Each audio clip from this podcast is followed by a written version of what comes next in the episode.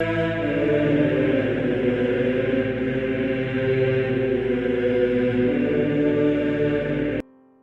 nome do Pai, do Filho e do Espírito Santo. Amém. Olá, meus queridos amigos, meus queridos irmãos. Nos encontramos mais uma vez aqui no nosso Teose. Viva de Coriés, Percor Maria. Esse dia 16 de julho de 2022, hoje é dia de Nossa Senhora do Carmo, Nossa Senhora do Monte Carmelo. Eu confesso para vocês que a imagem de Nossa Senhora do Carmo é uma imagem que me atrai muito, desde, desde o tempo do propedêutico, desde que eu estava no seminário, né? Em um Carmelo perto aonde que eu vivi, em Taubaté, é, Tremembé, um Carmelo assim muito charmoso, muito bonito e te fazia uma, e até hoje faz, né, umas imagens muito bonitas de Nossa Senhora do Carmo. E sempre me atraiu muito a imagem de Nossa Senhora do Carmo, né? Que elas faziam lá com o escapulário do Carmo. Sempre me atraiu muito. E Nossa Senhora do Carmo, ela que deu o escapulário, né, para Elias, Monte Carmelo, né? Por isso que é Nossa Senhora do Carmo e também para São Simão Stock. Nós podemos então ver que a presença mariana, né, a presença da ordem carmelitana, é uma presença marcante, mas marcante mesmo. O Evangelho de Mateus, capítulo 12, versículo 46 a 50, veio a calhar, né? Como diz o português de Portugal, veio a calhar aqui com Maria. Chega ali e o pessoal diz: Olha, a tua mãe ela está ali fora e te chama. Jesus então pergunta, né, versículo 48, quem é minha mãe, quem são os meus irmãos?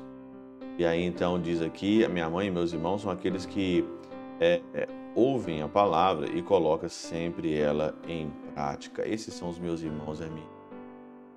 Jesus aqui então, é, ele, assim, eu não gosto muito de ficar falando essas coisas no, no Evangelho, né? Mas é, de vez em quando é bom, né? Porque Jesus fala aqui, ó, olha, a tua, é, um rapaz lá, né, do Evangelho, olha, a tua mãe e teus irmãos. Maria teve outros, outros filhos? Não. Mas por que que chamou aqui de irmãos, né? Então Jerônimo na Catena Aura diz que a palavra irmãos do Senhor, né?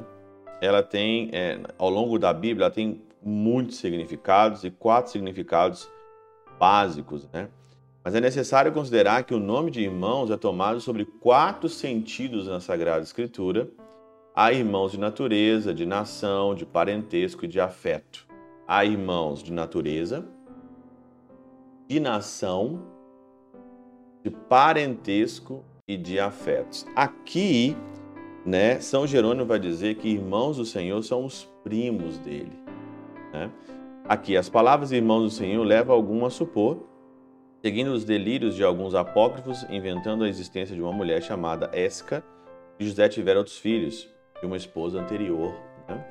Mas nós compreendemos pela palavra, irmãos, não filhos de José, mas os primos do Salvador, os filhos de, da irmã de Maria, chamada no Evangelho, de mãe de Tiago menor, de José e de Judas, as quais outro Evangelho diz, Marcos 6 ou Gálatas número 1.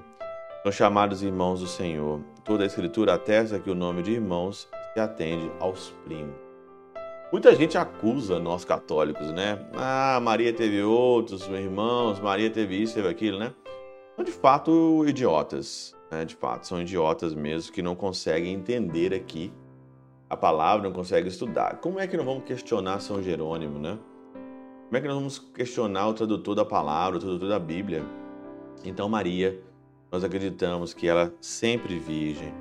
Santo Agostinho, na De Natura et Gracia 36, ele diz o seguinte: dependente do que se disser sobre os irmãos do Senhor quando se trata de pecado, quero que, a respeito da Santa Virgem Maria, pela honra de Cristo, nada seja posto em questão. Nós sabemos que ela foram concedidas as maiores graças para triunfar todo o pecado porque mereceu conceber e dar à luz aquele que jamais teve pecado. Segue, alguém lhe disse: Tua mãe e teus irmãos estão ali fora. É inquestionável, diz Santo Agostinho, é inquestionável aqui todos os dogmas marianos, né?